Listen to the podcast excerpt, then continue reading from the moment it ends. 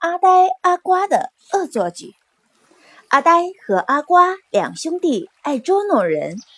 一天，他们帮杂货店老板送货，回来后，老板要给兄弟俩五美元作为报酬，但他们非要大约半瓶油和大约半瓶醋，而且说为了公平起见，油和醋的重量要相同。而且要用大小、形状、重量完全一样的瓶子来装油和醋。老板平时卖油和醋都是一整瓶一整瓶的卖，所以店里没有任何称量工具，这可怎么办呢？看着老板为难的样子，两两兄弟促狭的笑了。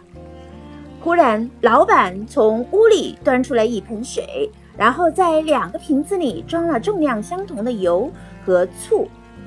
老板让这两个瓶子浮在水面上，因为两个瓶子外形、重量都完全一样。